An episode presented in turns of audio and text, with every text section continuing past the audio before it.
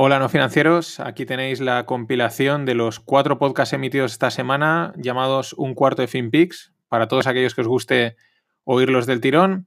Además acordaros que está el podcast del Finde que va aparte. Gracias.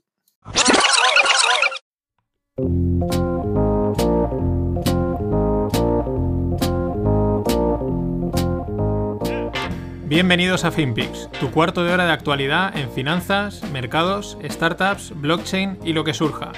Disclaimer, no se hacen recomendaciones de inversión, son solo opiniones e informaciones de este curioso mundo del dinero. Soy Mariano Angulo, esto es No Financieros y vamos al lío.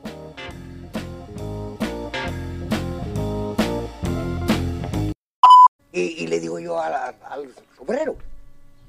joder, vaya coche que lleváis. sí, pero no es mío. Digo, hombre, entonces ¿de quién es? del banco. Y dice, ¿va a dar dinero al banco? Digo, me cago en y, y, qué te ha costado? Y dice, tres millones y medio me ha costado este coche. Y me la da al banco. Y dice, y ahora tengo que estar cinco años para pagarlo. Y si no, mira, el, banco me atiza. Digo, me cago. Y, digo, ¿y ese? Y igual. Digo, pues yo te digo la verdad. Yo si no lo tengo, no lo compro. Me estoy sin él. Yo digo una cosa, como le decía, que muchos dicen, yo tengo un chico que estudia, dice, economía. economía no hace falta estudiar. Eso es bien cierto, no hace falta estudiar. ¿Cómo que no? No hace falta. El hombre que gane cinco duros, que se gaste uno. Ya está la economía. Pero si el hombre que gasta cinco, o que gana cinco duros, si se gasta seis, ya se ha jodido la economía. Luego, después que dice, yo tengo un chico que estudia, que no hace falta economía. Aquí no hace falta ser economista. La economía tiene que venir por uno mismo. Ganar cinco y gastar uno. Y entonces está la ¿Qué tal, no financieros? Aquí este son un par de dioses absolutos. aquí hay sabiduría de la, vamos, irrefutable. Dos, la imagen, no sé si la habéis visto el vídeo, eh, son, son, un par de señores con su boina, con la típica imagen de, de señor de pueblo, ¿no? De antiguo pero, pero es que no hay más, no hay, no hay más. Gasta menos de lo que ingresas y punto. O sea, ni economía, ni historias, ni, ni tal. ¿No tienes dinero? No te lo compras. Punto. A ver, a ver quién rebate esto. Venga, los nobles de economía, ¿no? Eh, un matiz para la, para la, generación Z y creo que parte la millennial. El, el, hombre dice los duros. Los duros eran las antiguas pesetas, que era la antigua moneda que había en España, ¿no? Ahora lo que hay son euros y entonces vamos, un euro eran, son 166,36 creo que eran, o 136,66 pesetas. Y 5 pesetas eran un duro, ¿vale? Entonces, para poner en, situación a, los más jóvenes del lugar. Eh, pero bueno, vaya, vaya dioses, vaya cracks. En, fin, que no hace falta, que no vale la pena estudiar economía, que es perder el tiempo, absolutamente. Mucha teoría y poca práctica. Bueno, Vamos con el mercado. El, chantaje. Se llama. Está, está, la película del gran golpe, una gran película ¿no? de, Robert Redford, si no me equivoco. Me viene creo que Robert Redford, que está bastante chula. Y podríamos decir el, mercado las últimas veces es el chantaje. Es decir, el jueves en los mercados caen, porque, bueno, pues porque que si Powell había dicho no sé qué, la Fed, los mercados caen. El viernes intentan aguantar, pero al final se desinflan. Y pues hoy sale la Fed y dice que va a comprar unos bonos que hasta ahora no compraba, ¿no? Unos bonos corporativos, al final yo también me lío porque, no, va a comprar bonos corporativos, digo, y antes que estaba comprando, yo creo que también estaba comprando corporativos, pero bueno, ahora, está, ahora va a comprar unos que antes no compraba, ¿no? O sea, va a comprar más bonos y nada, pues el mercado ya dice, ah, vale, ya me has dado el chantaje, ¿no? Caigo y entonces sale la Fed y venga, pues venga, mm, subimos. Este juego no, tampoco sabemos cuánto durará, las cosas como son, ¿vale? Por esto, este tipo de juegos se lleva haciendo durante los últimos años. Además, en momentos bastante. Es que es bastante, vamos, es descarado. Pero en cualquier momento el, juego se rompe, ¿no? Es, ley, es, algo natural también, ¿no? Y del chantaje, pues vamos a, jugaditas de mercado, ¿no? Jugaditas de estas que uno no se entera mucho, pero las hay. Tampoco es que sean malísimas, pero bueno, son de estas triquiñuelas de mercado interesantes. El tema es que en Estados Unidos ha salido, se ha puesto muy de moda últimamente un broker para comprar acciones que se llama Robinhood, entonces está muy enfocado a los pequeños inversores, a los, pequeños, a los, a los pequeños kamikazes, podríamos decir. Y bueno, pues es uno también, uno de los que más activos evidentemente ha estado en estos últimos meses con la caída. Y, y bueno, pues el. Bueno, pues eso siempre, ¿no? Se habla ya casi de los Robin Hoods, como eso, los pequeños eh, bueno, traders, inversores, un poco kamikazes de que entran al mercado, compran desde la app, ¿no? Hoy leía la noticia de un chaval que se había suicidado, o sea, había conseguido un chaval de muy poquitos años que se había metido en esto, en plan, venga, jajaja, ja, ja, y había hecho una pasta enorme y de la, y de la presión, de la presión, porque esto, claro, lleva muchas emociones asociadas, es un, un, chico americano, pero lo contaba su tío, ¿no? Y decía, oye, esto, que esto, que el mercado es una cosa seria, ¿no? El problema es que apps como la de Robinhood y en España no han llegado aún ese tipo de aplicaciones, pero llegarán. Pues sí, te ayudan a invertir, pero están un poco rozando el, el, el concepto de juego puro y duro, ¿no? Pero bueno, ¿la jugadita cuál es? Pues la jugadita es que Robin Hood ha cogido, tiene un montón de clientes y entonces lo que hace es que le vende su order book, su libro de órdenes, a los, a los hedge funds y los hedge funds con sus algoritmos hacen front running. Ahora lo explico. Eh, explico un poco la jugada, ¿no? Evidentemente, tú ahora, por ejemplo, coges y dices, venga, voy a comprar unas acciones en el banco que sea. Y te entras en tu web, tal, y dices, venga, comprar, ¿no? Entonces, estás mandando una orden al mercado. Evidentemente, esa orden pues depende de a través de quién la compres, pues va directa o va a través de un intermediario o de dos intermediarios, ¿no? Eso ya depende, por eso unos son más caros, otros más baratos, unos... Bueno, no, no es importante realmente el... O sea, al final hay mucha competitividad, los márgenes no varían mucho, entonces, bueno, no es que tampoco hay que volverse loco, ¿no? Quiero este que tiene menos intermediarios. Al final también hay gente que se monta para saltar intermediarios, ¿no? Pues entonces lo que hace Robin Hood es que... Eh, al, pasarle el libro de órdenes a, los, a los hedge funds, que le dicen le hacen un poco de, broker, ¿qué hace el hedge fund front running? Dice, ah, vale, yo sé toda la gente ahora lo que quiere comprar, pues lo compro yo un poco antes y se lo vendo, con, un peco de beneficio, ¿no? Y entonces eso es como que va tirando, claro, como todas las órdenes que han entrado son alcistas, porque la gente pues no conoce y es casi, o sea, bueno, entonces van, han ido tirando el mercado hacia arriba, ¿no? Es como si la gente ya lo iba a empujar, pero ellos al ponerse un paso por delante y tirar de él, y eso es el, front running, ¿no? Y esta es la jugada, claro, por eso a lo mejor Robin Hood consigue ofrecer eh, tarifas mucho más baratas y descuentos más baratos, porque estás vendiendo tu, order book, tu libro de órdenes a, los hedge funds, ¿no? Tampoco es grave, ¿no? Pero mm, quizás ha ahondado mucho en esta super subida que ha habido. Y bueno, pues esto de triquiñuelas, jugaditas de mercado que, las hay, que siempre las hay. Tampoco es que sean realmente, oye, pues es parte del negocio, ¿no? No son tampoco. Peor sería que vendiesen el libro de órdenes a otra gente o ya sabes, ¿no? O sea, algo realmente de estafa, ¿no? Aquí simplemente es que, pues quizá potencia más el. un movimiento, ¿no? lo amplifica. Y decía que son alcistas porque mucha gente entra en el mercado y, y no es consciente y es casi mejor durante un tiempo que se pueden poner cortos, que pueden apostar a la baja. Es casi peor porque cuando la gente empieza a descubrir que se puede poner a la baja es cuando entonces ya acaban reventándose las cuentas. Pero bueno, esto es ley de mercado y, y es, es, natural ir, ir al, al, atolladero, ¿no? Pero bueno, nos vamos con, con, empresas. Walmart une fuerzas, esto es muy interesante. Walmart, que es un, digamos, podemos decir que es salvando las distancias, pero el mercadón americano, ¿no? Pero a nivel americano, o sea, por todo Estados Unidos, muy bestia, Walmart. Eh, de hecho, es, en realidad es, un competidor de Mercadona porque se fijan uno el otro, aunque digamos en cuanto a ideas y tal, ¿no? Pero bueno, el tema es que Walmart eh, une fuerzas con Shopify para sacar un marketplace para pequeños y medianos negocios que puedan vender. Eh, Shopify, ya lo, ya lo comentamos, es una canadiense que da una solución online muy buena, que la gastan un montón de tiendas, incluso de empresas grandes, para, pues, para vender online, ¿no? Les pagas, te creas tu tienda online de una manera rápida y estás vendiendo. Y, bueno, pues se está realmente posicionando en ese sentido, ¿no? Como la plataforma para crear tiendas online, pues es prácticamente la líder del mercado y, y, la referencia, ¿no? Porque, pues bueno, una buena solución y todo el mundo lo coge. Pero esto es interesante, esta unión, porque de alguna manera es un intento de competir con Amazon, ¿no? Al final, tú si eres un pequeño o un mediano negocio, pues puedes abrirte tienda en Amazon y vender ahí, ¿no? Y esto es lo que van a ofrecer estos, ¿no? Yo creo que es un intentar ahí eh, meterle un poco la cuña a Amazon, muy interesante. Eh, Shopify está, empezando también a estar en todos los lados. Y, y bueno, pues eso, es que a veces cuando lees algún análisis sobre los e-commerce, pues hablan de Amazon, pero también hablan de, dicen, mucho cuidado con Walmart y con Costco, que es otra americana, que que no las dan por perdidas, o sea, no las dan por muertas en el, en el tema de este negocio online, como diciendo, van a entrar tarde, pero cuando entren lo van a hacer muy bien, ¿no? Estaremos atentos.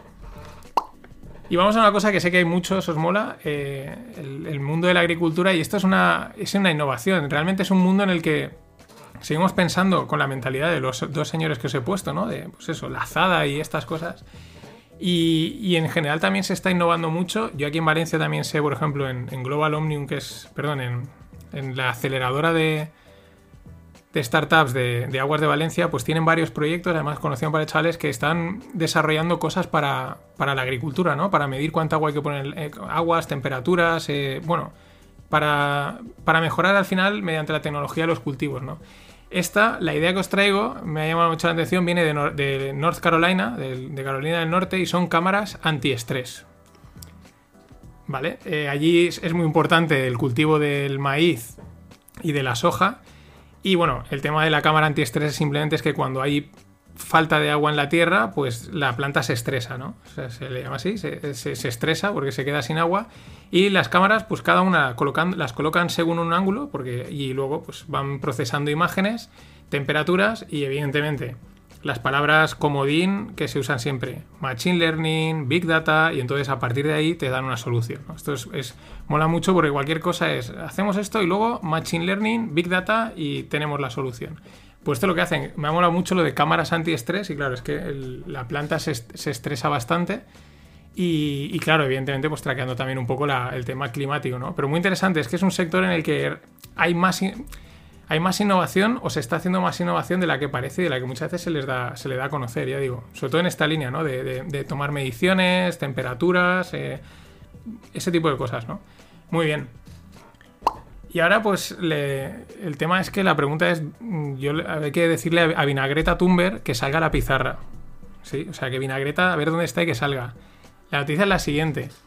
El tweet está publicado por Mario Picazo, el, meteorólogo este de Telecinco, no sé si sigue en Telecinco o no, pero bueno, eh, el observatorio Mauna Loa en Hawái ha medido este pasado mes de mayo una concentración media de CO2 de CO2 atmosférico de 417,1 partes por millón. Eh, y ahora viene el dato. Es la lectura mensual más alta jamás registrada. Repito, o sea, la lectura mensual más alta jamás registrada de CO2 atmosférico se ha registrado el pasado mes de mayo. 2,4 partículas por millón, el, vale, superando el máximo alcanzado en 2019. Entonces la pregunta es si el planeta ha estado parado, por lo menos un cuarto de planeta o medio planeta, o sea, Estados Unidos y Europa prácticamente, mm, abril y parte de mayo, ¿por qué las partículas son más altas? ¿No deberían de ser más bajas? Dicen, no, es que hay que esperar por las concentraciones, no sé, o sea, mmm, la gráfica es muy clara, no baja ni en abril, no baja ni en mayo. Eh, no sé, a mí me huele que es, pues eso, es el cuento de la lechera este del, del, CO2, que no digo que no haya y que no digo que no afecte o no pueda afectar, pero este tipo de datos dices, no sé, si hemos parado el planeta, debería de haber bajado. Pues no, récord. No sé, es que igual, o es otra de las cosas, ¿no? Que igual han respirado mucho más los bosques, han generado más CO2, yo qué sé, pero récord cuando no debería de serlo según lo de siempre, ¿no? Lo que nos cuentan, lo que nos venden, lo que nos dice Vinagreta. En fin, Vamos con las startups que mola mucho, con las rondas. Los lunes siempre hay muchas rondas. Primera ronda, 200.000 para Clupic. Me mola mucho lo que hacen. Eh, ¿Qué hace Clupic? Ayudan a digitalizar la gestión en el deporte base. ¿Vale? Y me parece muy bueno porque, bueno, todos aquellos que yo creo. Yo he jugado baloncesto, eh, todo el mundo ha jugado en, algún equipo de estos, o la gran mayoría, en pues, lo que es deporte base, ¿no? Cuando eres pequeño, cuando eres más cuando estás en el colegio, pues te apuntas a un equipo de fútbol, de baloncesto, lo que sea, de tenis, tal, lo que sea, y, bueno, pues claro, ahí son clubs que hay que gestionarlos y pues siempre están un poco pues bueno, no es que tengan que ser sitios que tengan que ganar dinero a las puertas, pero tampoco pueden perder, ¿no? Están ahí un poco como eh, las cuotas de los niños en no sé qué. Y bueno, pues estos le, les ayudan a digitalizar toda esa gestión que al final siempre es ahorro y te da más información, ¿no? Para, yo me acuerdo en el colegio pues que el, había una caja, o sea, en, yo, era el club de baloncesto de la Salle, era un club importante dentro de lo que es la escena, de, y, pero las oficinas entrabas y allí, allí había, dice, abrían un cajón, había una caja y esa era la tesorería, o sea, eso hoy en día pues claro, también a veces había problemas de pasta, tal, o que, oye, pues las típicas cosas, ¿no? Pero esto me parece muy bien porque además es, el deporte base es súper importante. Otra, ronda de 1,2 millones para Essentialist. Es una empresa que tiene sede en Palma y en Palma de Mallorca y Nueva York. ¿Qué hacen? Pues es una comunidad de viajeros de lujo, es decir, para entrar hay que pagar una pasta y lo que hacen son viajes súper personalizados. Tienen 120 editores por todo el mundo y sobre todo, pues eso, muy eh, a nivel premium, ¿no? Para intentar huir un poco de lo típico, de los packs y toda esta historia. Y pues claro, eh, no he investigado los precios, tampoco quería investigarlos, pero pero bueno, había una, nosotros descubrimos otra por Nueva York, ahora no me viene el nombre, ahora tenía que haberlo buscado, pero que era un poco distinto, un poco más para todo el mundo, pero bueno, en fin, me ha llamado sobre todo la atención eso, Palma de Mallorca y sede en Nueva York, 1,2 millones. Otra más, ronda de 2 millones para BW, b w e Este es un clásico que es software de gestión para centros de belleza, ¿no? Pues un poco a lo mejor como el Clupic, pero aplicado a centros de belleza, de deporte, etcétera. Sobre todo, pues muchas veces estos software lo que llevan es pues las reservas y todo eso, pues todo muy integrado, ¿no? Para la gestión de clientes, que también en estos sitios pues suele haber mucho tráfico de, de muchos clientes al mes, ¿no? Y eso, la verdad es que la digitalización les ayuda muchísimo. Y toco el pito porque eh, pasamos de rondas a exits. Últimamente llevaba un montón, llevamos, o sea, creo que no había anunciado ningún exit desde que empecé el podcast y en el último mes, cosas curiosas, o también es porque me han llegado, he anunciado varios. El primero, exit parcial de Cocopi. Eh, el exit parcial es que, bueno, pues eh, no se ha vendido toda la empresa, se ha vendido solo una parte. ¿Qué es Cocopi? Cocopi es comida casera a domicilio y de momento principalmente enfocado a empresas, ¿no? Hace poco os hablé de un, de un marketplace de este estilo en Estados Unidos, pero mira, tenemos la versión nacional que se llama Cocopi, eh, como Coco, o sea, así con Cs, y, y, eso, pues la gente puede hacer comida casera y vendérsela a las empresas, oye, pues no está nada mal, eh, sobre todo pues eso, en las empresas que la gente tiene que comer muchas veces, llevarse el menú y toda esta historia, pues bueno, es una solución de comida casera y a un precio probablemente más razonable. El tema es que hicieron una ronda en 2018 de que captaron 140.000 euros de 72 inversores, porque lo hicieron a través de Fellow Funders, que es una plataforma de crowdfunding. Y ahora ha llegado un socio de los, de los 72 o alguno de los que era mayoritario y ha hecho una oferta al resto de la gente para, para quedarse el, el, paquete, ¿no? Por lo tanto, por eso es parcial, ¿no? Porque realmente no, no ha sido totalmente vendida. Y esta lo mola porque han dado datos, una revalorización de un 60%, ¿no? Respecto a la inversión de los 140.000, pues bueno, los inversores le han sacado un 60%, la verdad es que no está, no está nada mal, en un año y pico, de maravilla. Y luego, super exit, super exit, esto es, todos los exit molan, porque es verdad, son muy importantes, son, el, son un premio realmente para la empresa, el equipo fundador, pero este es encima de los tochos. Verse, Verse ha sido comprada por Square Verses española, fundada por Bernardo Hernández. Y bueno, os voy a poner, ¿os acordáis con el COVID que hubo un emprendedor que lanzó una aplicación online para que los bares, para que la gente pudiese comprar las rondas de cerveza con antelación, pero luego al final no confiaron y, lo cerraron, ¿no? Pues era justo este, era este chico, Bernardo Hernández, pero él ya estaba en Vers, ¿no? ¿Qué hace Vers? Pago, pago online, ¿no? Eh, es una aplicación de pagos, tiene eh, un millón de usuarios, una transacción media de 20 euros por cada transacción y, lleva transaccionados casi 500 millones. El tema es que en junio del 2019 consiguió licencia de pagos en Europa y esa probablemente sea la razón por la que Square le ha comprado. Eh, es la primera adquisición de Square en Europa. Se estima que han sido entre 30 y 50 millones de euros y Square es la empresa de pagos online o digitales de Jack Dorsey, el de Twitter, ¿vale? Tiene cuatro divisiones, tiene una división Square Crypto, Square no sé qué, tiene tres o cuatro divisiones. Esta, la que ha comprado se llama Cash App, Cash App, de aplicación de Cash, que es una de las divisiones de Square y claro, pues lógicamente va totalmente alineada con Verse, pues la típica adquisición de, de entrar en un mercado, ¿no? Y bueno, con eso cierro por hoy porque de blockchain pues no he encontrado nada interesante más allá de que el mercado ha rebotado y Bitcoin ha rebotado, como siempre. Nada más, pasado un gran día y mañana más.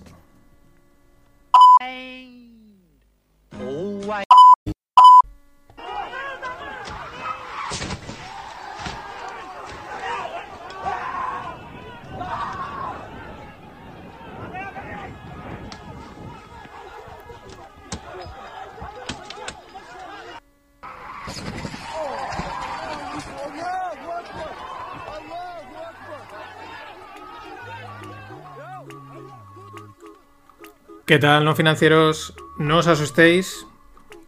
No os asustéis.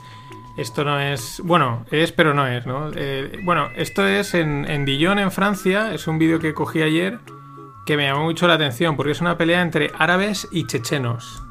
Eh, y la historia es que últimamente, pues claro, con la historia, con el tema este del, coronavirus, que bueno, pues evidentemente despierta tensiones entre los países y estas historias, pues no sabes hasta qué punto las noticias que llegan, pues son consecuencia de la situación que vivimos de tensión entre social, entre geopolítica, o, bueno, es que es algo que pasa, ¿no? Pero aún así, pues claro, te llegan y, llaman la atención. Árabes contra chechenos. Yo, bueno, yo creo que los chechenos también son árabes. Son unos clanes de drogas, pero es que, bueno, lo que se ve es un coche que entra y, bueno, pega una vuelta y entonces se van a por él, lo apedrean. Pero es que la peña va armadísima. O sea, van katanas, o sea, vamos. Luego al, al momento, un americano tuiteaba y decía, oye, ¿quién está armando a los franceses? Porque salían eh, grupos de árabes, mm, algún suburbio francés. Está claro que en Francia, pues en los suburbios, eh, ahí, va, ahí eso es una bomba de relojería, pero salían con armados, pero que decías, ostras, que esto es aquí al lado, que esto es, eh, vamos. ¿Y por qué lo digo? Lo digo también por otras noticias relacionadas de estas que no sabes hasta qué punto, pues a lo mejor es algo que está pasando todos los días y no te enteras, y ahora con esta historia, pues salen un poco a la luz. Esta quizás notando, ¿no? Corea del Norte le ha pegado un pepinazo, literalmente un pepinazo, a una oficina de representación eh, que tiene conjunta con Corea del Sur.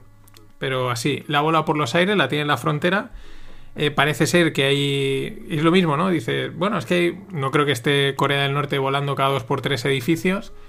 Pero. Y que hay tensión entre los dos países es evidente, ¿no? Pero no sabes hasta qué punto eh, realmente hay una tensión creciendo. O, bueno, pues mira, es que les ha dado por coger y, a lo mejor luego los, los surcoreanos pues les vuelan otro edificio. No sé.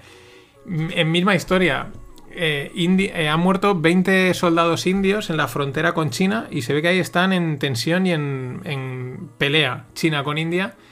El otro día también veía por ahí un, un tweet, sobre todo de gente de, Estados Unidos, ¿no? Que decían, oye, están moviendo tanques en la frontera india, ¿no? Y enseguida alguien le contestaba y decía lo mismo, decía, oye, esto es el pan de cada día. Aquí los tanques están siempre desplegados en la frontera de China con India, se ve que hay mucha tensión pero bueno, los 20 soldados muertos indios son, son de hoy y claro, es lo mismo, igual están, no quiero ser que no suene frívolo, ¿no? Pero igual están muriendo todos los días, dos, tres, cuatro, cada X días, tienen su reyertilla o a lo mejor es que realmente hay una tensión, ¿no?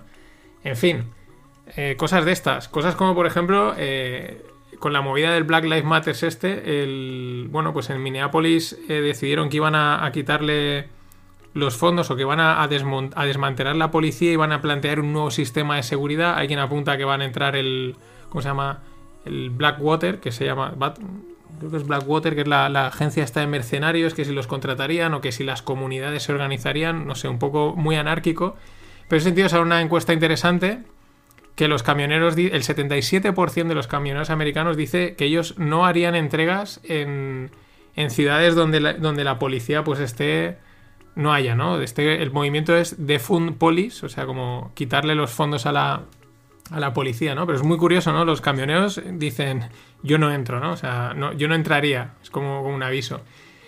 Eh, pero bueno, es así un poco en, en esta, estas cosas raras que están pasando. Vamos ya a algunos datos también americanos, pero que nos pueden a veces ayudar a, a ver por dónde van las cosas. Eh,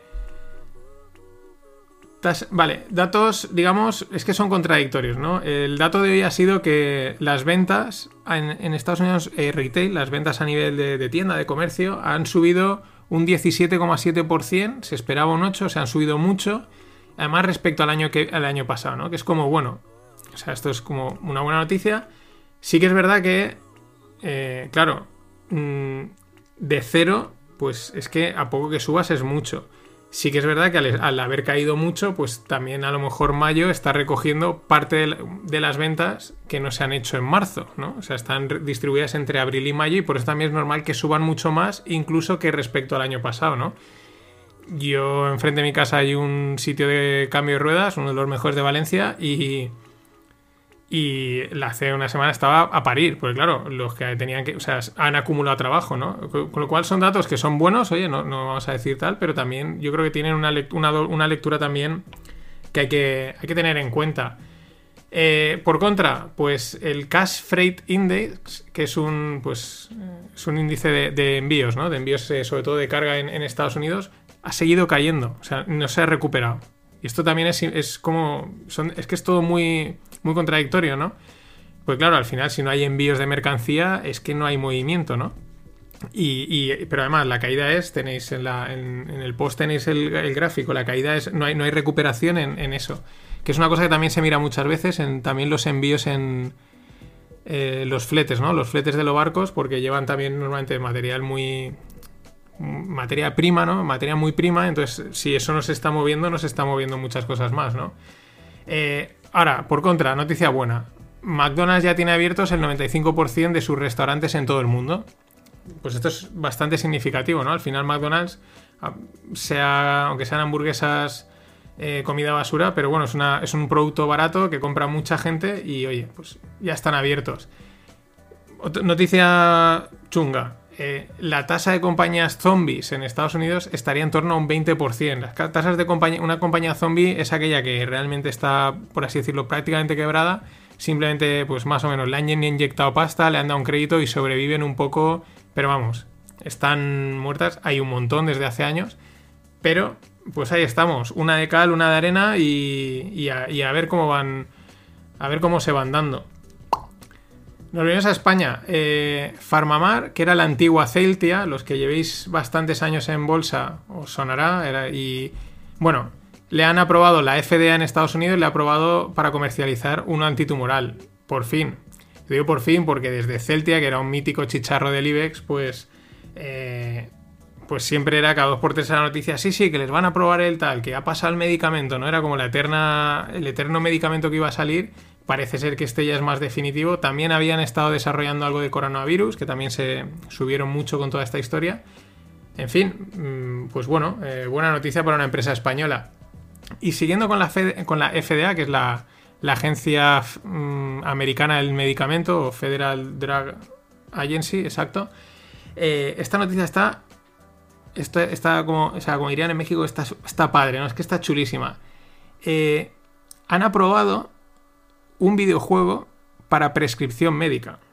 O sea, es un videojuego eh, que ha estado 7 años de pruebas con 600 niños y lo han aprobado para que se pueda prescribir como medicamento para el, lo podréis imaginar, ¿no? Trastorno hiperactivo de déficit de atención, ¿no? allí en inglés es el ADHD y aquí es el TDA, si no me equivoco, ¿no? El videojuego se llama, el videojuego ya estaba, ¿no? Eh, se llama Akili Endeavor RX, típico videojuego que va pues por ahí el muñequito haciendo cosas de plataformas de ese rollete, totalmente actual, ¿eh? O sea, no, no penséis que es un videojuego antiguo, antes se llamaba Project Evo, pero es un antes y un después y, y también, o sea, bueno, pues pone en valor que realmente los videojuegos pues tienen, pueden tener también un, papel importante en la educación y en este caso también en, la, en, en, tratamientos, ¿no? Y, y, abren también quizás la caja, a, el camino a otros videojuegos que puedan ser reenfocados este, desde este punto, ¿no? De que puedan ser utilizados para, ayudar a, bueno, en este caso a niños con, TDA o, lo que pueda surgir, ¿no? Entonces me parece espectacular y, seguro que vamos a ver muchos más porque esto, esto sienta cátedra siempre. Y nos metemos ya con startups. Startups y ronditas. Ronda de 10 millones para The Hotels Network, española. ¿Qué hace The Hotels Network? Pues mm, cuando tú vas a reservar los hoteles, eh, eh, mediante Machine Learning y conociendo muy bien cómo personalizar y cómo tratar al cliente, pues le, hacen le proponen experiencias personalizadas a los, a los que van a reservar. Con ello aumentan las conversiones, es decir, una conversión en Internet es alguien que visita una web y que acaba comprando, ¿no? Pues eso son conversiones. Entonces aumenta y, y bueno, pues 10 millones, o sea, es que tienen 5.000 hoteles en 96 países ya dentro de la red, ¿no? O sea, no está, no está nada mal. Otra ronda, esta es también muy, muy curiosa. 40,6 millones para Swappy Bugs de Finlandia. ¿Por qué es curiosa? Porque esto lo que hacen es reventa de iPhones usados. O sea, lo reparan, o sea, la propia empresa se encarga de repararlos y reacondicionarlos para, para asegurar la calidad, ¿no? Y luego lo revende. Pero es una ronda de 40,6 millones. O sea, es que decir, eh, prevén que ahí hay mucho negocio. Es verdad que igual ahora con la crisis, pues mm, la gente se lanza más a. eh, en vez de al nuevo, a, un comprar a un reusado. Y es verdad que, pues bueno, los iPhones, pues mm, son destacados por la calidad y, porque duran, ¿no? Y bueno, yo creo que si te dan un iPhone reparado y reacondicionado bien, el, creo que es, es decir, el ahorro y el ahorro respecto a calidad o precio-calidad creo que es bastante óptimo, pero bueno, una ronda importante, 40,6 millones. Y otra ronda para ya, eh, pues bueno, clásicos, ¿no? 60 millones para Monzo. Monzo es como Revolut, como N26, es otro banco digital. Lo curioso es que eh, es, esta ronda de 60 millones coloca a Monzo en una valoración de 1.250 billions, ¿no? Eh, perdón, sí, 1.250 millones, ¿no? 1,2 billions. ¿Y esto que supone? Que es una, una caída en la valoración de un 40%. O sea, en la última ronda que hicieron, la empresa la valoraron en 2000 y ahora la han valorado en 1250. Mm, bueno, eh, con todo lo que está pasando parece también normal. También quizás por eso, y ahora me viene un poco... creo recordarlo, que yo creo que era N26, la que hace poco había cerrado una ronda a la misma valoración que la anterior. Estoy...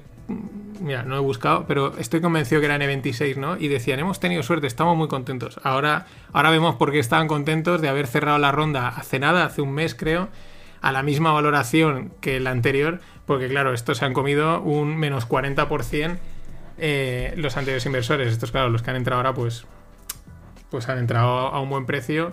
Sobre todo porque aquí yo creo que hay mucho recorrido. Eh, la banca tradicional tiene que adelgazar muchísimo y estos ya nacen adelgazados. Y mundo blockchain, mundo cripto. WhatsApp, lo meto aquí por, porque, o sea, bueno, lo explico. WhatsApp despliega pagos en Brasil, ¿vale? Esto es una característica que aquellos que hayáis estado en China eh, o conozcáis a alguien que haya estado en China, yo cuando estuve hace en 2015, pues un amigo estaba allí, mi amigo Pachi, un saludo, eh, decía, joder, es que aquí tenemos el... Claro, no me sale cuál es el que tenía, no me sale el nombre de la, de la aplicación que tienen allí y, se podía pagar, reservar, hacer todo a través del WhatsApp chino, que no me sale el nombre. Y era como decir, oh, pues esto mola mucho, ¿no? Y la verdad es que WhatsApp ha tardado, por los motivos que sea, ha tardado bastante, pero este despliegue en Brasil ya es como el primero, ¿no? Del mundo y apunta que en breve, pues probablemente vaya llegando a más mercados. ¿Por qué lo meto en el mundo blockchain? Porque esto para mí es otro de los... Es una amenaza para muchas criptos que en teoría aportan esto, pero de repente ya te llega WhatsApp, Facebook con toda su infraestructura, empieza a desplegarlo, se coloca en tu mindset como una opción de pago y ya te va a ser mucho más difícil moverte a otras soluciones, ¿no? Es también un poco lo que ha pasado con Bizum, ya nos hemos acostumbrado, ya es todo Bizumeame, que oye, está muy bien porque es muy práctico, muy útil, pero ya es muy difícil que ahora te, vengan de otro y te digan, no, no, ahora cambia y vete hasta otra, te tiene que dar mucho valor, ¿no? Y aquí es una de las cosas que, por eso lo, lo he metido en el mundo, en el mundo blockchain. Más cosas un 60% de los poseedores de Bitcoin no los han movido en un año, ¿vale? Esto es la, narrativa del holding, ¿no? De, compra y mantén, ¿no? Y bueno, es una de las narrativas de Bitcoin desde hace mucho tiempo es curioso, ¿no? Bueno, un 60% durante un año y luego, pues bueno, tienen también, en el artículo hablan de métricas, bueno, de quienes no lo han movido en dos años, en tres años, en diez años, en fin. Esto también apunta que, bueno, al final están rastreados, ¿no? De una manera más o menos, están rastreados el, Bitcoin, ¿eh? Ojo, esto es importante. Y luego la, rayada, bueno, yo os he hablado alguna vez de, esto, el, tema cuántico, ¿no? La, computación cuántica. El tema es que en 2019 Google anunció las, que tenía la supremacía cuántica. Porque, para que os hagáis un día, una idea del, de la potencia del, de la computación cuántica, ¿no? Esto de la supremacía cuántica de Google está en entredicho. Ellos lo que dijeron es que un ordenador cuántico que tenían había resolvido, resuelto perdón, en 200 segundos un problema que un ordenador normal hubiese tardado 10.000 años. Esto lo consiguiesen o no, eh, para que os hagáis una idea de la potencia de un ordenador cuántico. O sea, un ordenador resuelve en 200 segundos lo que un ordenador normal hace en 10.000 años. Es una auténtica barbaridad. Bueno, pues el tema es que China ahora dice que ellos han conseguido la total invulnerabilidad de sus comunicaciones, ¿vale? Eh, una de las principales iniciales de, la, computación cuántica es eso, que puedes encriptar a unos niveles altísimos y por lo tanto las comunicaciones, los mensajes, los rollos de espías de guerra y tal, pues bueno, ahora ya es indescifrable, ¿no? De momento. Pues China eh, dice que, lo ha conseguido eh, utilizando un satélite. Bueno, es. El artículo es de Chataka, lo podéis leer. Mm, el tema este cuántico, dices, ¡buah! Es que es. Lo lees y te da, te pereza. Dices, hay que ponerse otra vez con otra nueva tecnología a ver de qué va el tal. Que mola, pero da pereza. Para que os hagáis una idea, han utilizado una, una característica de los sistemas cuánticos que es la entreza, entre el, entrelaz, perdón, entrezabilidad o algo así. me he liado. ¿Vale? Entrelazar. Entrelazabilidad. ¿Vale? Que, vale. Eh, vale. Eh, entrelazar, de entrelazar, ¿no? De dos partículas. Entonces se puede entrelazar de manera que están en el mismo sistema aunque no estén en el mismo sitio. Es decir, la distancia no es importante.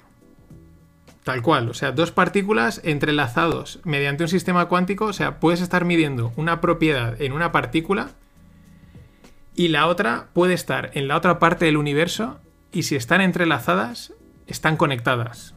O sea, fijaros la rayada que es esto, eh, pero rayada, ¿no? Pero bueno, que los chinos están ahí, eso es lo que ellos dicen, también lo decía Google, y esto cada vez va sonando más, va sonando más. Y cualquier día mm, entra. Es verdad que ahora, pues ya el otro día lo comentaba, ¿no? Los ordenadores cuánticos rondan 20 millones, 30 y solo los pueden comprar los, los gobiernos. En fin, con la movida de las partículas y los temas cuánticos, todo por hoy. Pasado un gran día y mañana más. A 100 economistas expertos de élite para el tema de la reconstrucción. Economía no hace falta estudiar. Eso es bien cierto, no hace falta decir, ¿cómo que no? No hace falta. El hombre que gane cinco duros, que se gaste uno. Ya está la economía. Pero si el hombre que gasta cinco, o que gana cinco duros, si se gasta seis, ya se ha jodido la economía. Luego, después que dice, yo tengo un chico que no hace falta economía. Aquí no hace falta ser economista. La economía tiene que venir por uno mismo. Ganar cinco y gastar uno. Y entonces está, Aquí estamos, no financieros. Vuelvo a recuperar a estos, dios, a estos dos dioses que solo he puesto a uno, porque es así. Eh, es una cosa que todo el mundo está diciendo, eh, pero ¿cuántos de esos, porque son todos profesores de universidad, cuántos han generado empleo? Si es que no hacen falta 100, con 10, con coger a alguien de una alguien panadero, una panadera, un peluquero, peluquera, un mecánico, mecánica, eh, un gestor de empresas de estos de fiscales, algún abogado, ¿no? Para que ponga un poco legal, la parte legal, dos o tres que tengan una startup montada y, estén ya facturando. Y poco más. Y con eso tienes el comité de la reconstrucción que necesita este país. Pero bueno, es que son todo. Es. Es eso. Teoría, teoría y teoría. Porque es lo que. Lo que aportan la gran mayoría de los economistas. En fin. Vamos a lo que no, a lo que toca, ¿no? bueno, esto también toca, porque también son temas eh, económicos y nos afectan. Pero reenganchando la noticia que os de ayer, hay un poco ya más de claridad de lo que pasó entre China e India en, la frontera. Es en el Galwan Valley, en Ladakh. El típico territorio inhóspito, este típico de montañas árido, eh, lo, que os podéis imaginar, ¿no? Una frontera entre India y China, ese que tenéis en mente, un lago por ahí. Vamos. Pues el tema es que eh, uno de los problemas es el frío. Apuntan a que realmente los, los, no se sabe aún, pero la mayoría de los que de los 20 soldados indios murieron por frío, por, por subir muy rápido. Como es una zona muy alta, pues una subida muy rápido te, te crea un edema pulmonar un edema cerebral, según entendido. Y bueno, pues te pega, te pega mal y era una de las causas. Sí, es verdad que hay, hay, tensión desde hace muchos años. Bueno, realmente no habían tenido conflicto así bélico desde el 62 en esa zona. ¿Qué pasa? que la India está construyendo una carretera por ahí y claro, pues China está muy recelosa porque porque claro, al tener una carretera pues puede desplegar mm, el ejército más rápido la India, ¿no? Esto es muy curioso porque aún estando en el siglo XXI pues eh, las tácticas de guerra están muy parecidas a las de toda la vida, ¿no? A desplegar carreteras, puentes para poder desplegar la logística rápida, ¿no? Pero bueno, eso es, lo curioso es eso, ¿no? la verdad, eh, tenéis el artículo en el post y, las imágenes están muy chulas porque es un territorio así muy inhóspito, pero, pero no deja de ser también curioso que haya muerto, pues como, como pues eso, en, pocas palabras, de frío, ¿no? Siguiendo con China, China y Estados Unidos eh, han, en un principio no se iban a permitir vuelos entre ellos porque están ahí de pique, pero de momento parece que van a permitir cuatro vuelos semanales. Esto es muy es, casual o curioso porque justo, pues ya bueno, no sé si lo sabéis, pero en Pekín está habiendo un brote de coronavirus bastante fuerte, bueno, tampoco es aún porque son unos 100 casos o ciento y pico, pero bueno, empiezan a estar asustados y justo también esta noche China ha cancelado 1.200 vuelos, y tanto internos como externos desde, desde Pekín. Que, poco no es, ¿no? Es también un poco lo que está, lo que está pasando. En fin, mm, es lo, el, tema del coronavirus pues está latente y no sé, hablan, le ponen, quizás también lo exageran demasiado. Es verdad que el mercado, perdón, tampoco se ha asustado demasiado, ¿no? Y eso siempre es una, es una, es una señal de, hasta qué punto está preocupado o no. O puede realmente afectar. Pero bueno, ya sabemos también que los mercados pues cambian de un día para otro. Más cosas. Eh, sigue cayendo la venta de automóviles en Europa. Eh, en mayo ha caído más de un 50%, un 70% en España y un 50% en Francia, Italia y Alemania. Esto es pues al hilo de lo de ayer, ¿no? De noticias de una de cal y una de arena Sí que es verdad que el automóvil, pues en España, en ciertas zonas, ¿no? Pues bueno, están las fábricas y tal y, aportan mucho empleo. Ya digo, aquí en Valencia prácticamente ocurras para Mercadona, ocurras para Ford de una manera u otra. Y supongo que en otras regiones pues pasará también lo mismo. Pues bueno, Barcelona porque es más grande y Nissan también aporta, pero bueno, Valladolid que tienen Renault y Mercedes que está en Vitoria pero claro, esto extrapolado a países como Alemania, pues mm, es un palo bastante fuerte el, el, esta parada del automóvil. Y otro día, no sé con quién hablaba, me comentaba, ¿no? Estaba pensando en cambiarme de automóvil, pero ahora me voy a esperar, ¿no? Y, y la historia del automóvil es que es una industria que mueve mucho, ¿no? Tiene muchos subsectores, o sea, no, no es, es única, pero luego tiene alrededor bastantes, ¿no? Y eso, pues unas cosas parece que están rebotando, están volviendo, intentando recuperar cierta normalidad, pero otras que son bastante claves, pues siguen aún paradas. Siguiendo con el automóvil, Volkswagen invierte 177 millones en, una empresa que se llama Quantum Space. No tiene que ver nada con el tema cuántico, sino que es de baterías. Eh, baterías en estado sólido, en teoría, son la alternativa o la esperanza, digamos, del mundo de las baterías respecto a las de ion litio.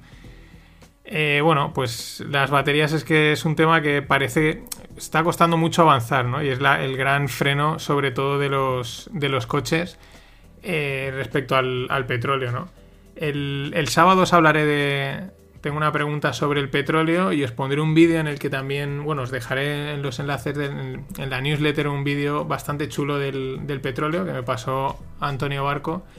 Y, y bueno, una de las cosas que comentan al final del vídeo es, el tema de las baterías, ¿no? Dicen, bueno, le preguntan y dicen, sí, está muy bien, pero no vemos aún que sean todo lo, todo lo duraderas que deberían de ser. Mientras Lyft, que podría ser, es como una especie de Uber americano, pero es también un pepinaco grande, quiere para 2030 que todos sus vehículos sean eléctricos. Mm, la verdad es que el 2030 nos parece lejano, pero en realidad mm, en nada está ahí, ¿no? Me parece una, cota, una cota temporal bastante cercana, mm, lo cual pues indicará que el, bueno, quieren apretar bastante con el tema del vehículo eléctrico, por lo menos en Estados Unidos seguro. Aquí pues ya veremos, siempre vamos a otra, a otra marcha, ¿no? Más cosas, rumores de que Google va detrás de Roku. Roku eh, no es el que iba detrás de las bolas de dragón, eh, Roku es una empresa americana que hace, hace un aparatito de, que integra todos los servicios de streaming, ¿no? O sea, además me recuerda mucho, si habéis visto, los que habéis visto la serie Silicon Valley, el, gurú este de la empresa que hace The Box, ¿no? Y el tío está ahí enfocado en que hay que hacer una caja y, y hay que venderla, ¿no? Pues es curioso porque esto lo que hacen es una caja, un, pues un decodificador, donde ahí pues le lo conectas a internet y, puedes integrar todos los, todos los servicios, desde Spotify, YouTube, Netflix, Apple TV, todo en un mismo sitio. Que te choca, ¿no? Porque dices, si tienes internet, pues la tele hoy se conecta a internet. Así que es verdad que igual algunas teles no tienen la aplicación o tal. Pero bueno, la verdad es que tiene bastante éxito en Estados Unidos. Eh, pagas por el decodificador y luego pues vas pagando cada, cada servicio, pero ya digo, tiene, allí tiene bastante éxito. Es una acción que se ha movido mucho, pero muchísimo en, los últimos años, eh, al alza. Y bueno, parece ser que Google está detrás de ellos, ¿no? Y ahora un análisis muy interesante sobre Spotify, porque está ahí latente. Bueno, todo empieza porque la industria musical es, o sea, es aún la mitad de grande que era en, en el año 2000.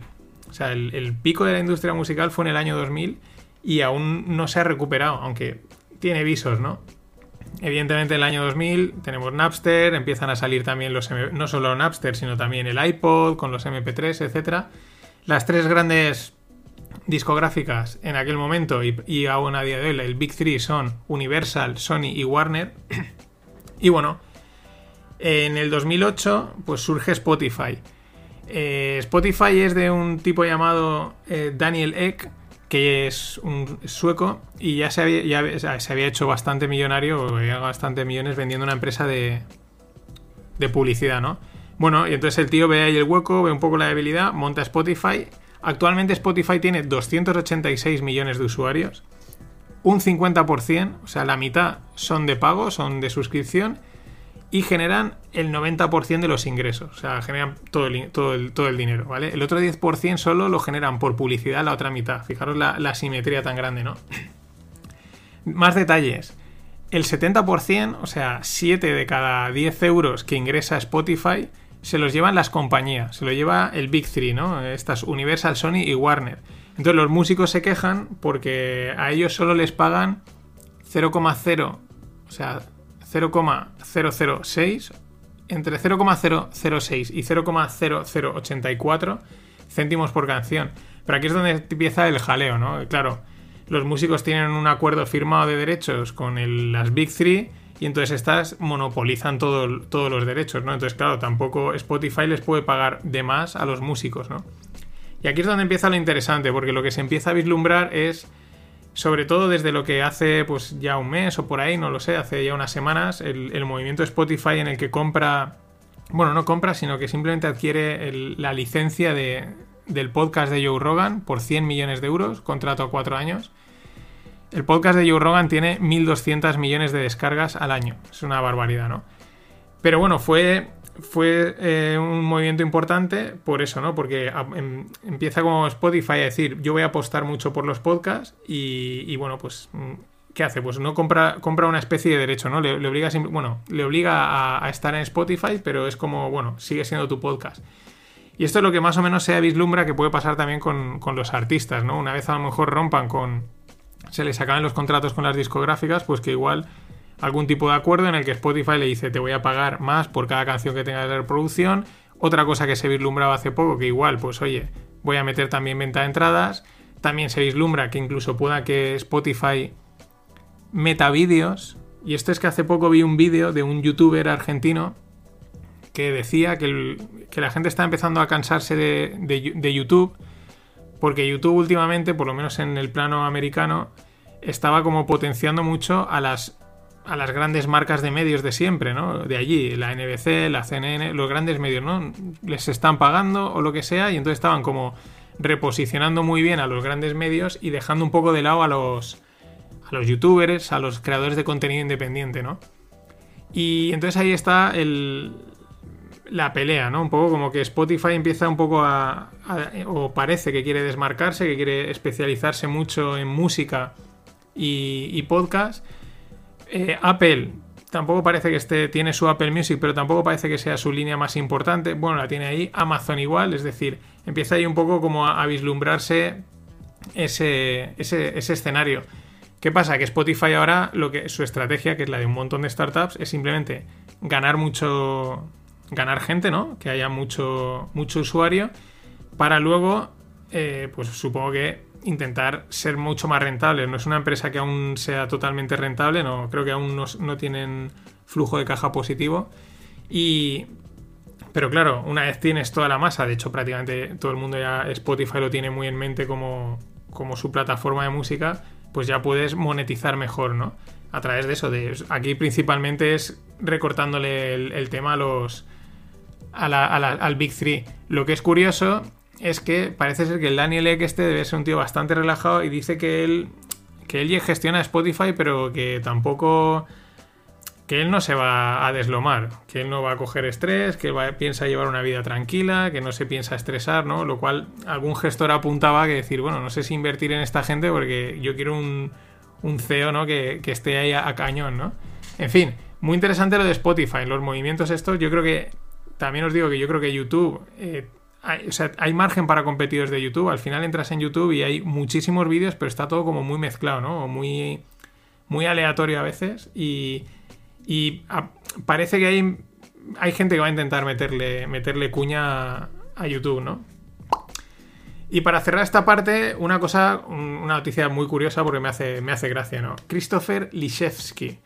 Eh, bueno, eh, piden, bueno, 40 meses de prisión y 100.000 euros de multa. ¿Por qué? Porque este tío es el, es el CEO de una empresa que se llama Bumblebee, que es de comida americana, y el tío había montado, o ha, bueno, ha montado y ejecutado un esquema de fijación de precios, ¿no? O sea, un, un monopolio de precios de acordamos precios en las latas de atún.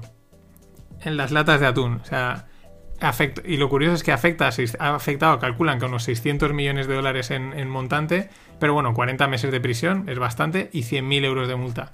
Pero me hace mucha gracia que hasta en el atún, ¿eh? donde nadie pensaría, pues se han, ha, hecho, ha habido fijación de precios en atún para sacar pasta. Christopher Lishevsky. Latas de atún. Y vamos con rondas. Ronda de 4,5 millones para Countercraft, eh, compañía española y según apuntan, líder europea en ciberseguridad. Yo los temas de ciberseguridad, más allá de la clave del móvil, no controlo demasiado. Eh, ahí mencionan cosas de phishing, de VPN, etc. Pero bueno, 4,5 millones no está mal. Otra ronda. Ronda interna de 3 millones para Housefy. Esta sí que seguro que os suena porque han hecho bastante publicidad, venta de casas, nuevos modelos de inmobiliaria online. En el que, bueno, pues si no vendes la casa no cobran, bueno, pues intentan también rebajar comisiones, todo este tipo de cosas que a veces también son un poco no digo abusivas, sino que muchas veces pues es verdad que en el sector inmobiliario dices, están cobrando un poco por nada, ¿no? Que es una cosa que enerva un poco también al usuario y estas nuevas inmobiliarias digitales pues vienen con ese, tienen la ventaja de poder reducir costes. Y digo ronda interna porque simplemente los propios socios, los propios inversores que hay en Housefy son los que han cubierto la ronda. No han entrado gente de fuera. Y ahora nos vamos a África que también mola mucho que se estén haciendo ahí cosas, pero desde Estados Unidos, porque son dos ugandeses, voy a decir los nombres que me, hace, me apetece, Ham Serun Hogi o Serun Yogi y Mayid Muyaled o Mujaled. Bueno, se van a USA y allí se conocen, ¿no? Y entonces, bueno, deciden montar una, una startup que se llama Cheapercash. Han levantado ahora 13,8 13, millones, llevan en total 20 millones de, de euros levantados y lo que hace es pagos, eh, pagos móviles en, África, que es uno de los países donde más se, ha se usa el pago móvil desde hace mucho tiempo. Aunque hayan llevado móviles no, no smartphones, se lleva gastando un montón. Ahora dan servicio en Ghana, Uganda, Nigeria, Tanzania, Ruanda, Sudáfrica y Kenia. Y luego la reflexión es que es curiosa porque te das cuenta que, por ejemplo, un país como África, que hay diversidad, porque claro, Sudáfrica, pues digo, perdón, como África, Sudáfrica tiene pues tiene ciudades que están muy desarrolladas, hay otros países que tienen ciudades que las capitales pues no tienen ni las, ni las calles asfaltadas. Pero te das cuenta que lo único que necesita, entre otras cosas, ¿no? Entender lo que quiero decir, la gente es darle un móvil, un smartphone y una conexión a internet. Y automáticamente sí, igual van en un carro, la calle no está asfaltada y el agua hay que ir a cogerla a una fuente. Pero están pudiendo pagar en, en, en digital, pues tienen un móvil con con Internet, ¿no? Es una cosa muy curiosa, pero también de, lo rápido que puede evolucionar evolucionar las cosas desde, desde, la parte tecnológica y con algo realmente barato, ¿no? Relativamente barato como puede ser un móvil, ¿no? En fin. Y por último, blockchain. Según una encuesta de Deloitte que han hecho a 1.500 ejecutivos de 14 países, dicen que un 40% de, de esas empresas han implementado blockchain. Pues interesante. Es verdad que, ya digo, blockchain no solo son las, las criptos que se mencionan, sino también pues, puede ser una solución interna, te desarrollas tu blockchain en tu empresa, sobre todo, pues yo creo que la gran mayoría de estas, mmm, disparo, pues la gran mayoría serán temas de logística y supply chain, porque, porque es donde, digamos, es el, el, el primer salto natural y fácil de blockchain, fácil entre comillas, es ese, ¿no? Y luego, otra historia más de, de criptomonedas estatales. En este caso es desde, desde, desde, desde Asia. eh, proponen desde el este asiático, ¿no? Es una propuesta que sale desde China, tiene su, es curioso. Y proponen una moneda que chupe, ¿no? O sea, que aúne, pues, eh, el won surcoreano, yenes japoneses, el, yuan chino, el Hong Kong dólar, ¿no? Y crear una, una como una, una meta criptomoneda, ¿no? Una, una, criptomoneda estatal, pero que tenga un poco de cada moneda, una especie de euro chino, por así decirlo, ¿no? Para que nos entendamos. Eh, dice, no, esto ha sido muy bien recibido. No sé, yo no veo a los... Conociendo a los chinos, que la verdad, en muchos países de, de, sus alrededores, entre ellos, por ejemplo, Japón, no es que los traguen demasiado, no sé hasta qué punto este tipo de acuerdos eh, pueden, fructif pueden, se pueden fructificar. Evidentemente, el, intent es un intento de, primero, de como Estados Unidos aún está con el coronavirus, intentar atizarle al dólar, pero también intentar atizarle al Bitcoin, a Bitcoin, intentar atizarle también a la, a la libra de Facebook, que aún no es nada, pero no se para hablar de ella como si ya estuviese eh, implementada. Eh, Facebook pretende sacar una criptomoneda llamada Libra, ¿no? Y, y, esto también me lleva a la idea de que igual, pues, si este tipo de las CBDCs o las criptomonedas estatales, por así decirlo, eh, llegan a implementarse, que igual los nuevos acuerdos de comercio mundiales, pues son el decir, mira, tenemos esta criptomoneda y venga, pues te dejamos que te unas, ¿no? Y se mete a lo mejor alguien, mete parte de su moneda en esa criptomoneda y a lo mejor los pagos entre esos países son con la criptomoneda de turno y si rompemos, pues sales fuera, ¿no? Eso también a lo mejor te lo permite la programación, ¿no? Es un poco rayante, pero podría ser posible, ¿no? De ahora no te adjunto, te sacamos de la criptomoneda y tú ya no puedes pagar con esta criptomoneda porque solo sirve, pues como he mencionado, Hong Kong, China y Japón. Ah, pues mira, ahora nos llevamos muy bien con Corea del Sur, pues que entre, ¿no? Pueden ser quizás nuevo tipo de acuerdos comerciales eh, a nivel macro que puedan surgir, porque con esto puede surgir de todo y con la tecnología más. Nada más. Pasado un gran día y mañana más.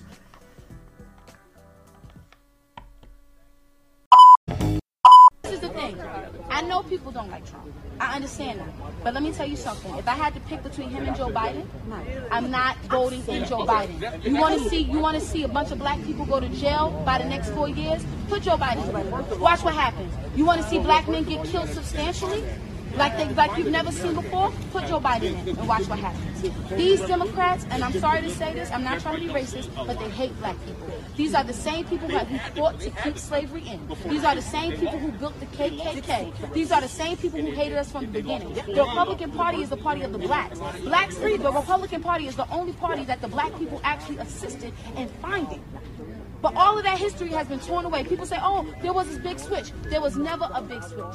The union, the union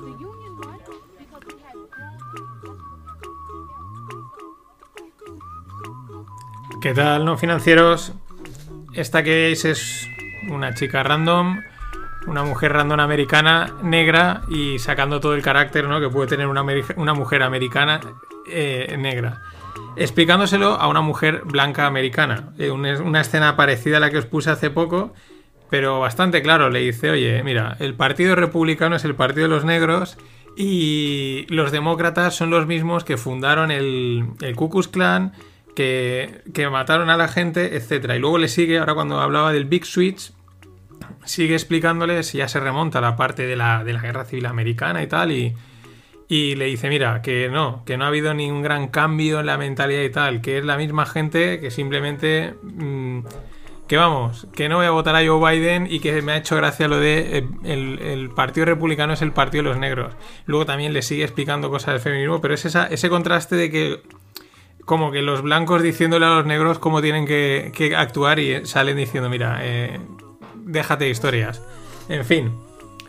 Eh, estando en Estados Unidos, seguimos en Estados Unidos. Estados Unidos ha gastado 10 trillones en, lo que va en, este, en la movida esta, que es más de lo que se ha gastado conjuntamente en la guerra de la revolución, la guerra civil, la Primera Guerra Mundial y la Segunda Guerra Mundial. O sea, todas esas cuatro guerras juntas, pues eh, solo en este momento se ha gastado más. Eh, claro, es una situación única, es muy fácil también darle a la máquina de imprimir dinero, pero es también curioso, ¿no? La cantidad de pasta que se ha inyectado a, en Estados Unidos, tanto a la economía como a los mercados, ¿no? En Europa, pues, bueno, intentando en la línea, los bancos europeos, o sea, los bancos privados, eh, le han pedido 1,3 trillones al BCE en, un programa que se llama el TLTRO, que es un programa de liquidez. Resumiendo, el BCE les está pagando por prestarles dinero, ¿vale? Para que, bueno, pues esta política rara que no tiene sentido realmente eh, de, de los tipos negativos. Y bueno, pero también es una pasta enorme la que han pedido, ¿no? Que también es apunta ¿no? A quizás a ciertos problemas de liquidez o bueno, pues cosas de estas que pasan que primera son cifras tan grandes y son ya en cuanto meten los tipos negativos ya dices, hay un momento en que realmente la mente dice, no no no sé, vale, bien, vale, pues le están le están pagando por prestarle. Bueno, pues vale, tira para adelante, ¿no? En fin, Siguiendo un poco con esta línea eh, de los desajustes que ha generado, aunque ahora le pondré un asterisco, ¿no? Los desajustes que generó la anterior crisis y estos últimos años, ¿no? Eh, y también para, para aclarar una cosa, bueno, a mí me ha quedado ahora claro, ¿no? El millennial, estoy hablando de la generación, el, millennial más viejo tiene 39 años, ¿no? Es como, los más viejos son los de 39, es como el, el, el primer millennial es el de 39 años y supongo que llegará hasta los que tengan 30 ahora. Creo que está por ahí. Siempre hay un lío con las generaciones que es espectacular. Pero bueno, la historia es que un millennial de hoy en día, estos son datos más bien americanos, pero bueno, estaremos ahí ahí, eh, tiene un 3% de la riqueza total, ¿no? Que digamos ahí distribuida, eh, posee un 3% con 39 años. Los boomers, que es como la generación esta, los que eran los, si no me equivoco, son los padres de estos millennials, a la, a la misma edad, es decir, a la edad de 39 años, ya tenían un 21% de la riqueza, ¿no? Que es una muestra de, pues, el desajuste que ha habido también, ¿no? De, evidentemente, los sueldos más que han caído, se han contenido y, y así, y, pues eso, en los últimos, pues eso, 10, 12 años, la verdad es que ha sido realmente difícil yo creo que en prácticamente todo el mundo, pues acumular o generar, por, no riqueza, sino algo de patrimonio. También hay que decir, y este es el asterisco, que hay que tener en cuenta que son generaciones distintas. O sea, nuestros padres o la gente de, pues no sé, es que ahora no sé los boomers de qué época son, yo creo que sí son esos 50, 60, pero una, una generación más criada más en la austeridad, en, el gasto racional. Y las nuevas generaciones, pues noso- somos un poco más eh, pues consumistas, es más al día y por lo tanto también eh, reduces capacidad de ahorro y por lo tanto de creación de riqueza. Por eso decía el asterisco, ¿no? Pero también eso también ha influido, pero la diferencia también está en, pues en, el, en el desbarajuste este que llevamos financiero desde hace varios años, que la crisis es inevitable, pero la forma de solucionarla, pues, pues eso, pues lo que al final crea es más, más, más desajuste, más desigualdad entre, entre todo, entre empresas buenas, empresas malas, entre quien más gana, entre quien menos gana, y, y es una pelota que crece, ¿no? Pero bueno, es lo que nos toca y hay que seguir dándole. Vamos a los mercados. Eh, detalle, ¿no? Que se venía diciendo, ¿no? Los pequeños inversores, o yo les llamaría los inversores locos, eh, los Robin Hoods, ¿no? Que os comentaba de la, de la aplicación esta de, inversión americana. 96.000 Robin Hoods invirtieron en Hertz en el momento se declaró la bancarrota. O sea, la mentalidad de, por eso digo inversor loco, de, uh, esto ha caído mucho, bancarrota, oportunidad, pum, para adentro. Es verdad que Hertz eh, pegó un rebote enorme, pero ahora ya ha caído prácticamente todo. Lleva dos días que la llevan suspendiendo la cotización.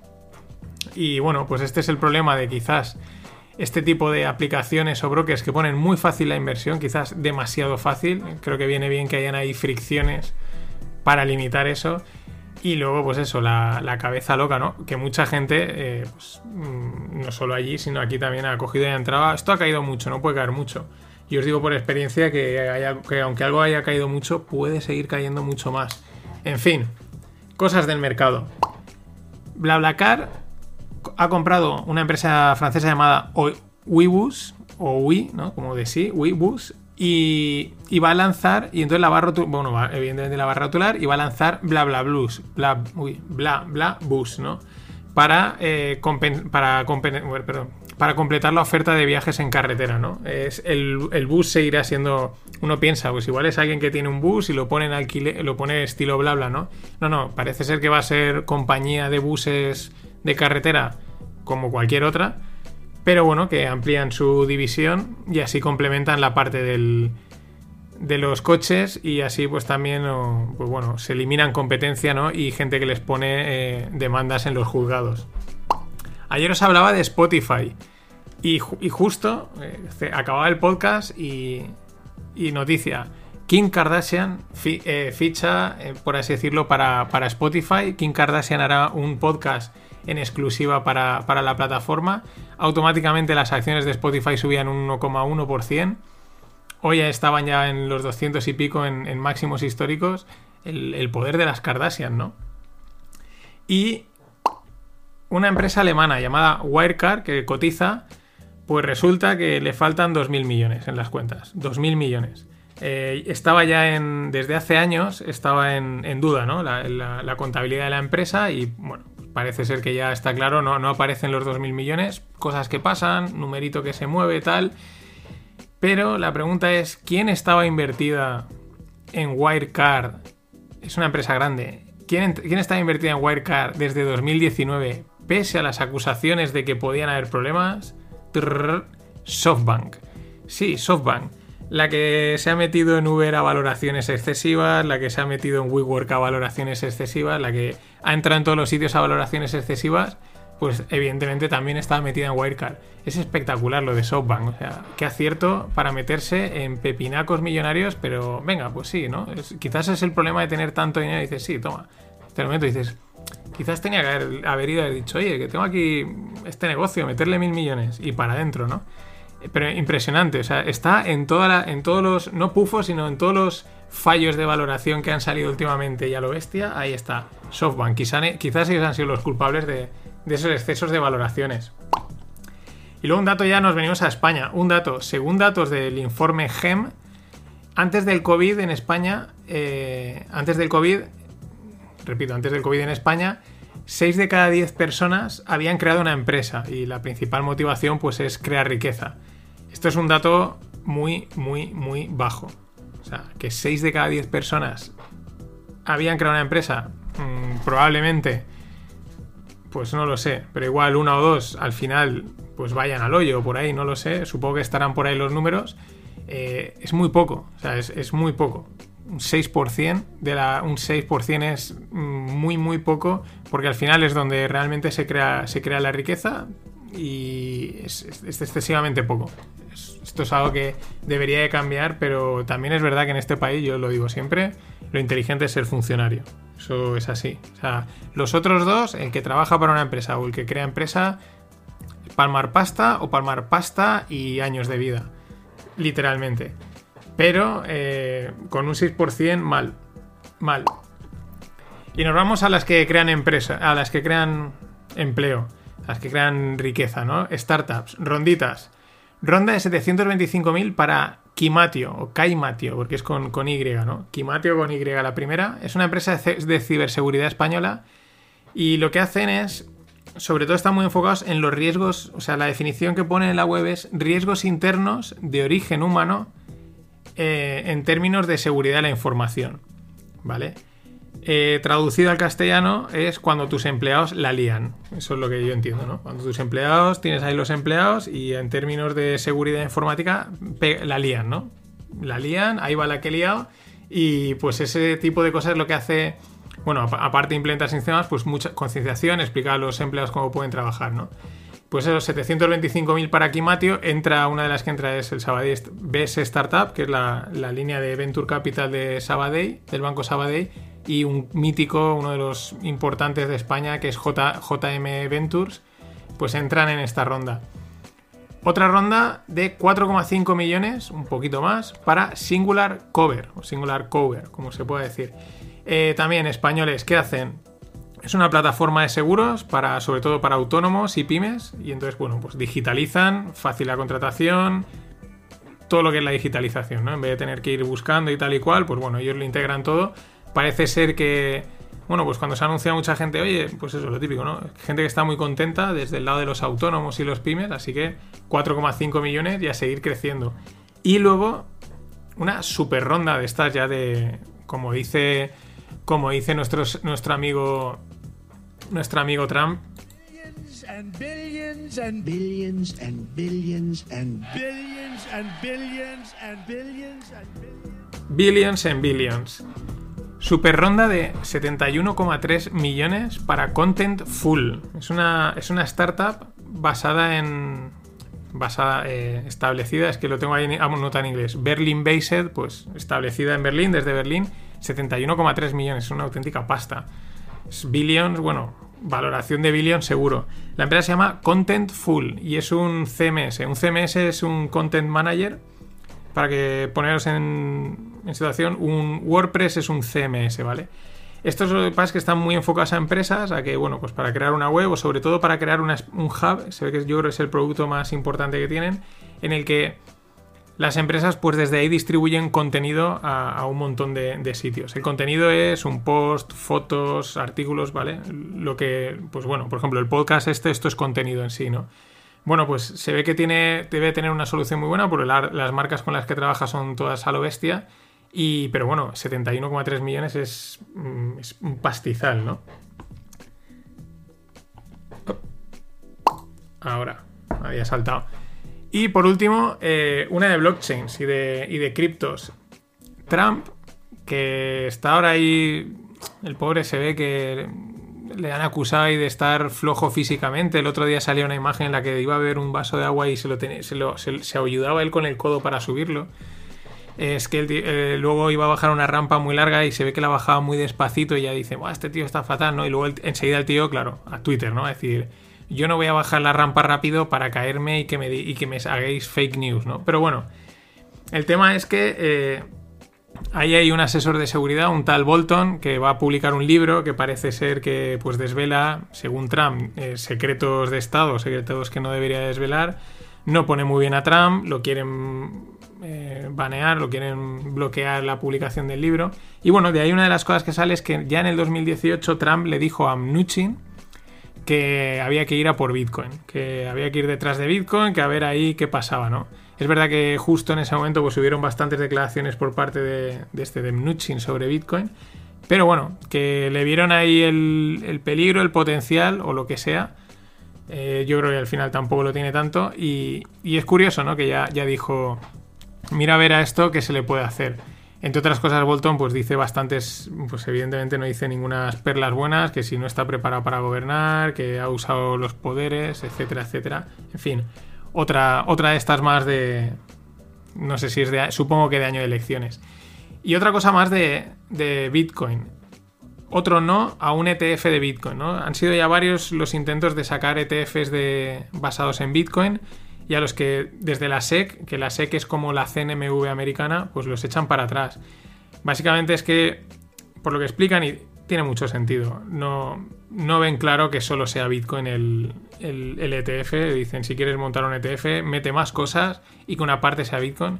Tiene bastante lógica. Bitcoin está cargadito de volatilidad y sustos los justos, ¿no?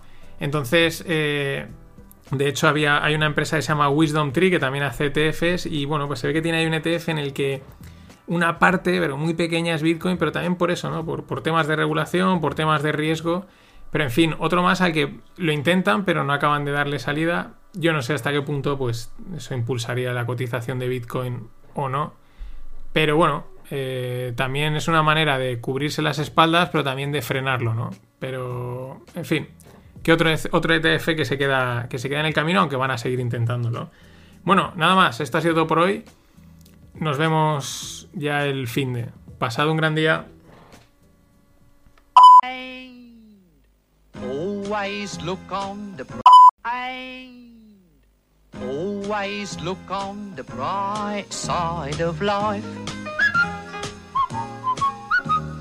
Always look on the light side of life.